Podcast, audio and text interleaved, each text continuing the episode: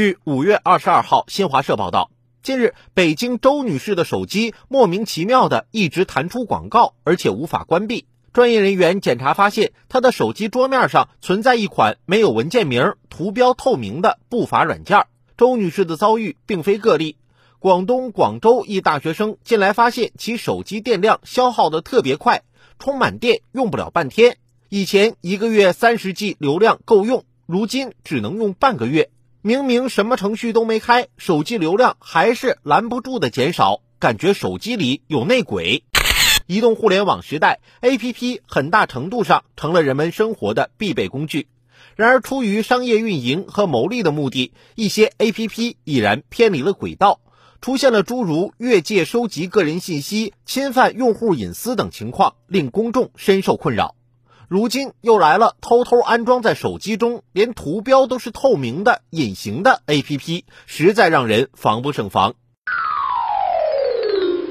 报道显示，透明 APP 在后台长期开启，不仅会额外消耗手机电量、流量，频繁弹窗推送广告，有的还会通过技术手段使手机按键失效，强制用户观看广告。类似不法软件横行背后，往往是非法获利的灰黑产业链。此类 APP 除了推送广告获取收益分红，还会进行诱导下载、恶意扣费。一些软件甚至诱导用户开启麦克风、摄像头等权限，并进行键盘记录，以窃取用户照片、通讯录、短信、位置等个人隐私，进而成为实施电信诈骗等违法犯罪活动的工具。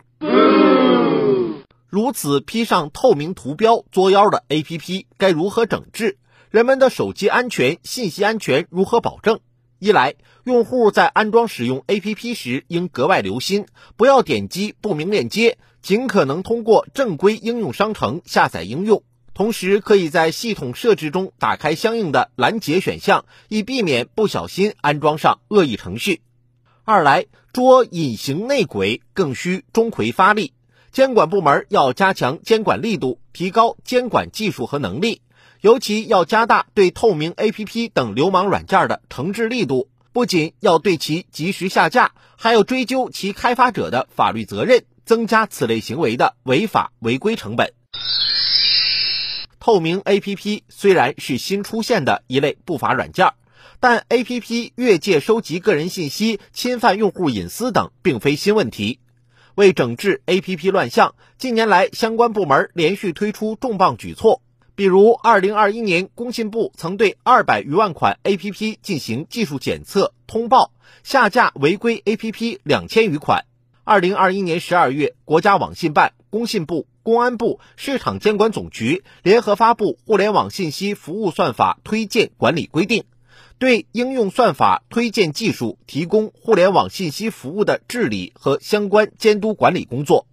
作出进一步规范，用更细化的制度给 APP 收集个人信息和算法推送戴上紧箍。